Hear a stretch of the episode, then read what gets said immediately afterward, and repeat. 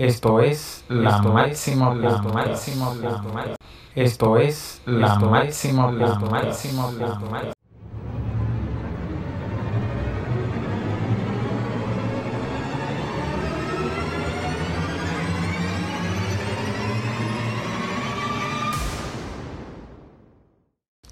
Quiero agradecer a todas esas personas que cada miércoles escuchan el podcast.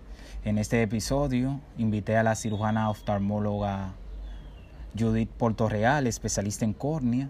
Ella nos estuvo hablando sobre qué es la córnea, cuáles enfermedades son más frecuentes, la separo por grupos, adultos y niños. Espero puedas suscribirte en Spotify, también nos puedas seguir en Instagram en arroba la máxima podcast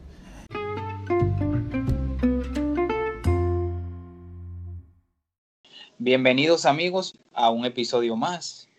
Hoy vamos a hablar sobre la córnea y para ello hemos invitado a la cirujana oftalmóloga y experta en córnea y cirugía refractiva, la doctora Judy Portorreal. Un saludo. Hola Max, muchas gracias. Gracias por invitarme. Gracias a usted, doctora. Doctora, ¿y qué es la córnea? Bueno, la córnea es una de las capas externas del ojo.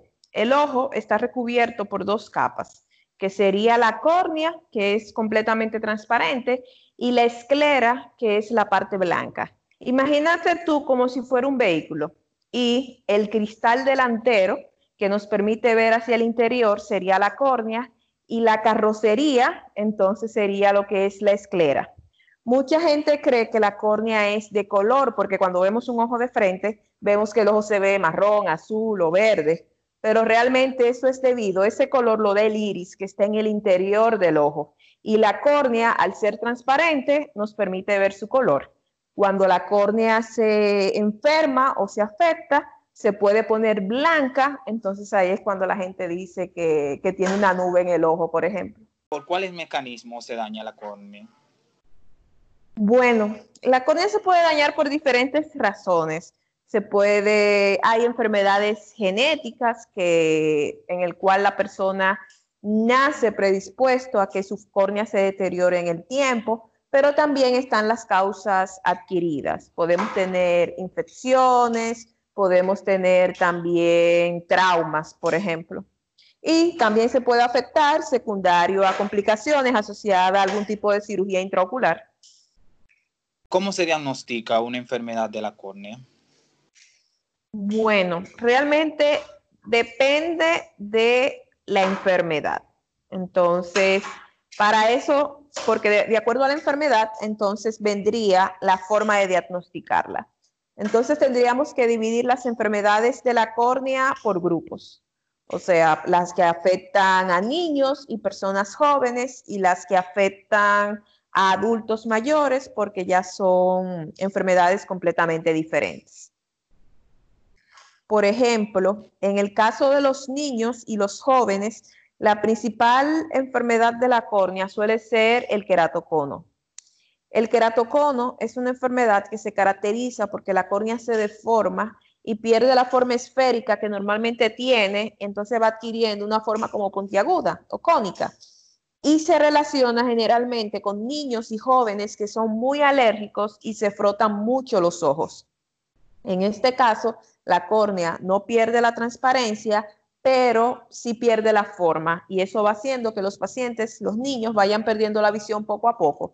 Entonces, por ejemplo, en este caso se realiza un estudio, primero es el examen por parte del oftalmólogo y la sospecha ante los síntomas del niño y ya, por ejemplo, en ese caso se realiza un estudio llamado topografía corneal, que es un mapa de la córnea y ahí entonces nos va a mostrar lo que es la irregularidad.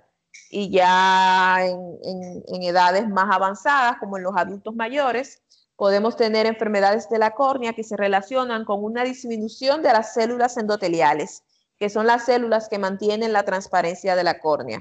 O sea que ya en ese caso, para diagnosticar esa enfermedad que se llama distrofia de Fuchs, lo que hay que hacer es un estudio de las células endoteliales, que se llama microscopía especular.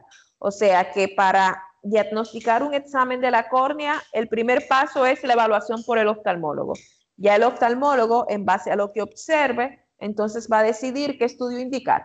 Y así como usted estuvo hablando, doctora, de la cirugía, ¿la cirugía ayuda a recuperar la visión o la, o la visión se disminuye?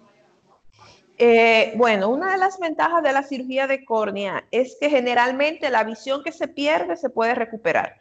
Entonces, es, a diferencia de otras enfermedades de los ojos, como el glaucoma, que producen ceguera irreversible, en el caso de la córnea, sí, la visión se puede recuperar. Obviamente es todo un proceso de rehabilitación visual que en muchas ocasiones tiende a ser largo, pero sí, la visión perdida se puede recuperar. Y eso de la el trasplante de córnea, ¿se utiliza de un cadáver o de un medio artificial? Eh, bueno, actualmente la principal... Y de esas enfermedades que usted o esas patologías que usted mencionó, ¿todas requieren tratamiento quirúrgico o se puede dar un tratamiento con medicamento? Depende de la etapa en la que diagnostiquemos. De ahí la importancia del examen oftalmológico a tiempo.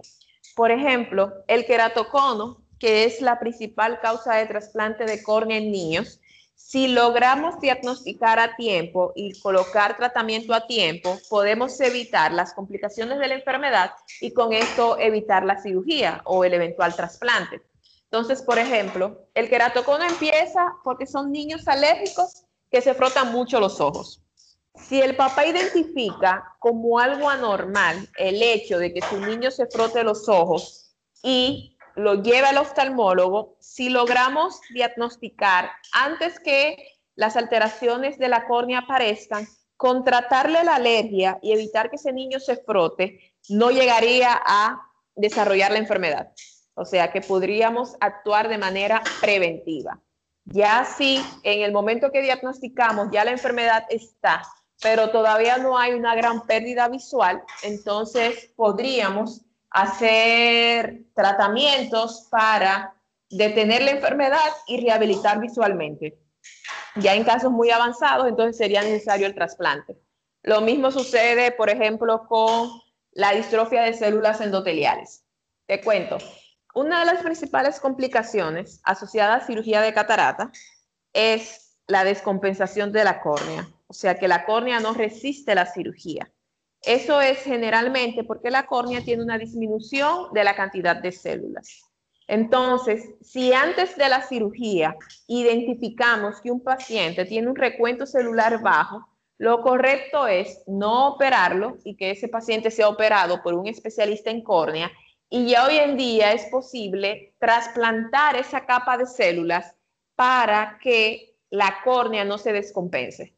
O sea que podríamos hacer la cirugía de catarata y también trasplantar en el paciente las células que están dañadas, o sea, no la córnea completa, sino las células que están dañadas y de esa manera podríamos evitar que la córnea se descompense. Ya si la córnea se descompensó, entonces ya hay que hacer un trasplante. Entonces, eh, lo importante es diagnosticar a tiempo para poder tratar de manera adecuada.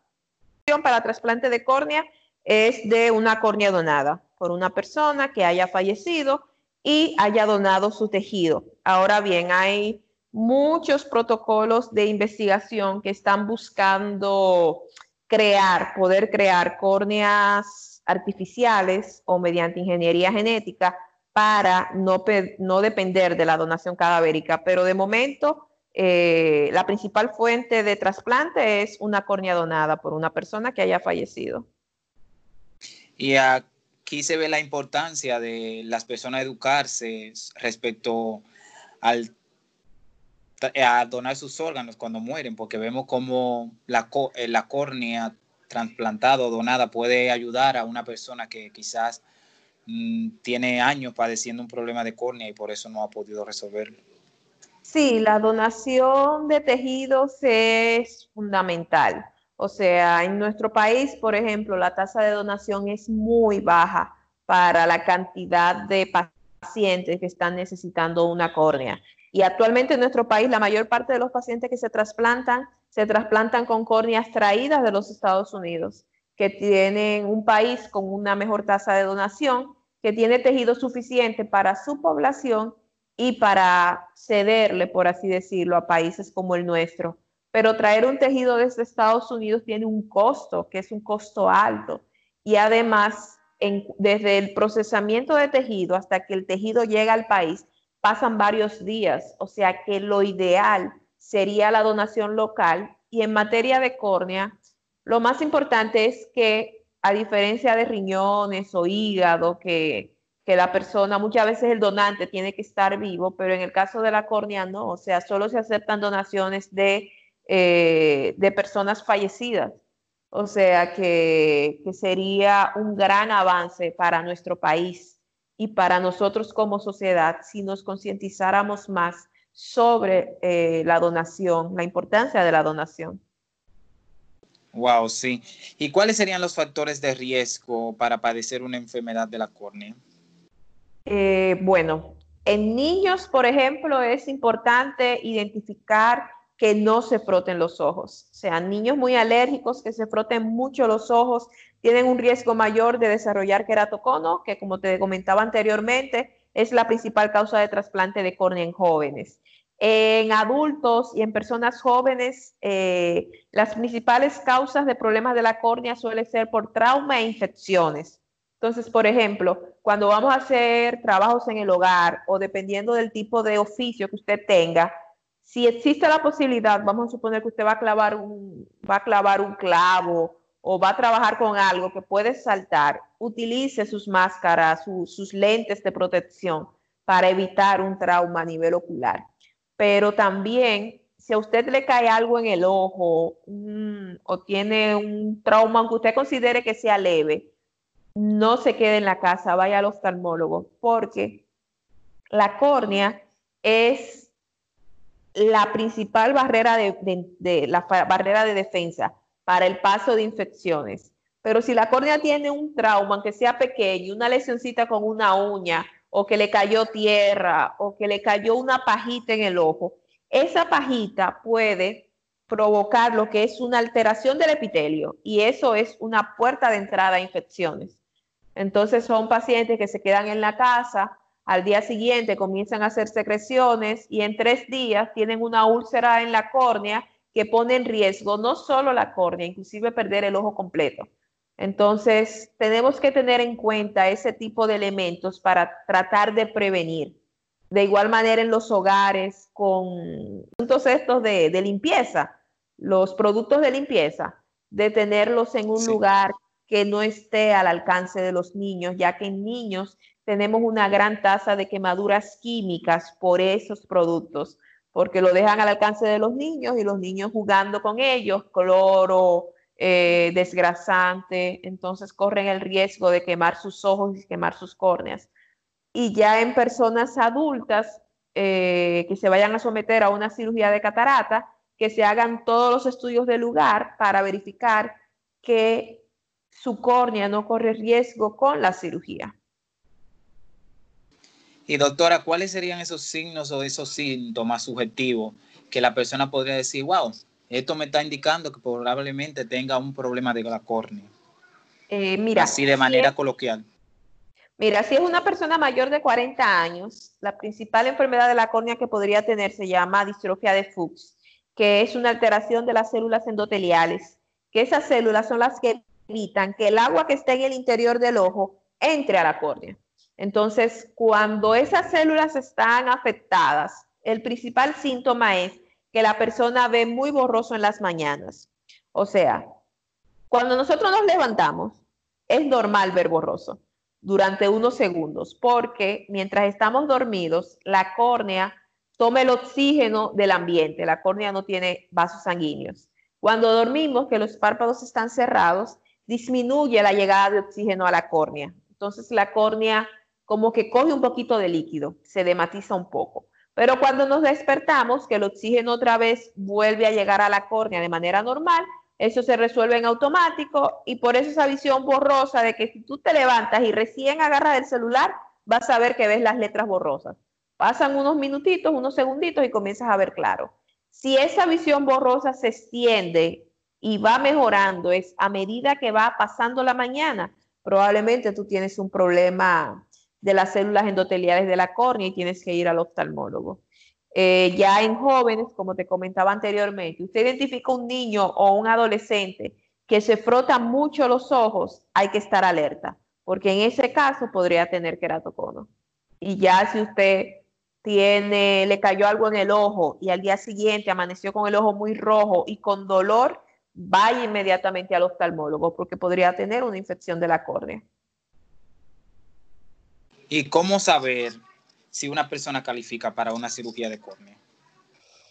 Si tiene, si el ojo tiene pronóstico visual, o sea, si, si la causa de mala visión es por la córnea, entonces ya lo que hay que hacer es estudios de lugar para verificar que el ojo tiene pronóstico visual, o sea, que tiene posibilidad de ver, que por lo menos ve la luz. En oftalmología, si se ve la luz, tenemos esperanzas. Entonces, si el ojo es un ojo que todavía ve al menos la luz y tiene un problema de la córnea, probablemente califica para una cirugía de córnea.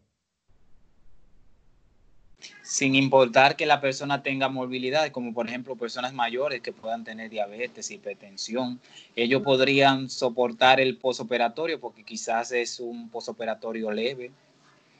Eh, sí, es en personas con comorbilidades, con lo que hay que tener en cuenta es ya para la cirugía en sí, y ya para eso se hacen todo un protocolo de evaluación cardiovascular, lo evalúa un anestesiólogo para la cirugía en sí, pero yo tengo pacientes de 90 y pico de años que han recuperado su visión gracias a un trasplante y han tenido que recibir trasplante no de un ojo, sino de los dos ojos. Y realmente la evolución suele ser muy buena. Además, la cirugía de trasplante de córnea ha evolucionado muchísimo en los últimos años y ya hoy en día no es necesario trasplantar la córnea completa, sino que ya hoy en día se pueden cambiar solo las capas de la córnea que están dañadas. O sea, te explico. La córnea es, la córnea tiene diferentes capas. La córnea tiene seis capas. En algunas enfermedades se dañan las capas de adelante, como en el queratocono, y en otras enfermedades se dañan las capas posteriores, como en la distrofia endotelial. Y ya hoy en día tú no tienes que cambiar la córnea completa. Cambiando esa capita que está dañada, puedes lograr la recuperación visual. Y ya no hay que dar todos los puntos que se daban. Ya, por ejemplo, el paciente, en mi caso, ya yo no tengo que dormir el paciente para operarlo. Ya el paciente está despierto, yo solo le, le, le pongo anestesia en el ojo, está sedado un poco para eliminarle la ansiedad y ya cirugías que tenían un posoperatorio muy largo, hoy en día tienen una recuperación muy rápida. Y así como usted mencionó que si el problema de la córnea es un ojo o en los dos o en ambos ojos, ¿cuál es más frecuente, un ojo o en los dos, las enfermedades de la córnea? Depende de la causa. Si es asociado a, a trauma o a infecciones, un ojo pero cuando son enfermedades que tienen una predisposición genética, entonces suelen se suelen afectar los dos ojos, pero siempre suele haber un ojo más afectado que otro. Entonces se empieza a trabajar por el peor ojo y ya cuando ese está de alta y hemos logrado recuperarlo, entonces ahí pasamos al siguiente ojo. Porque como, por ejemplo, en materia de trasplante, siempre hay que tener en cuenta que está el riesgo de rechazo. Entonces, primero que tenemos que superar un ojo y luego entonces pasamos al siguiente. ¿Y cuáles serían sus recomendaciones para nuestros oyentes para que cuiden su córnea? Eh, padres, estar atentos a niños que se froten mucho los ojos, eh, no es normal, deben de llevarlo al oftalmólogo. Recuerden que la mayor parte de las enfermedades se pueden diagnosticar a tiempo y la evolución es mucho mejor. Por lo cual recuerden, en niños y adolescentes, chequeo oftalmológico cada uno o dos años. En personas mayores, a partir de los 40 años de edad, también chequeos oftalmológicos cada uno o dos años. Y ya en personas entre los 20 y los 40 años, eh, si tienen algún tipo de síntoma, entonces lo mejor es acudir al oftalmólogo para revisión porque en el ojo la mayor parte de muchas enfermedades comparten los mismos síntomas. Entonces, para identificar qué es lo que está sucediendo, es necesaria una evaluación por parte ya de un médico oftalmólogo. Le vamos a agradecer, doctora, por habernos nutrido con sus informaciones. Le vamos a pedir que dé su cuenta de Instagram y dónde trabaja, para si nuestros oyentes tengan duda puedan consultarla.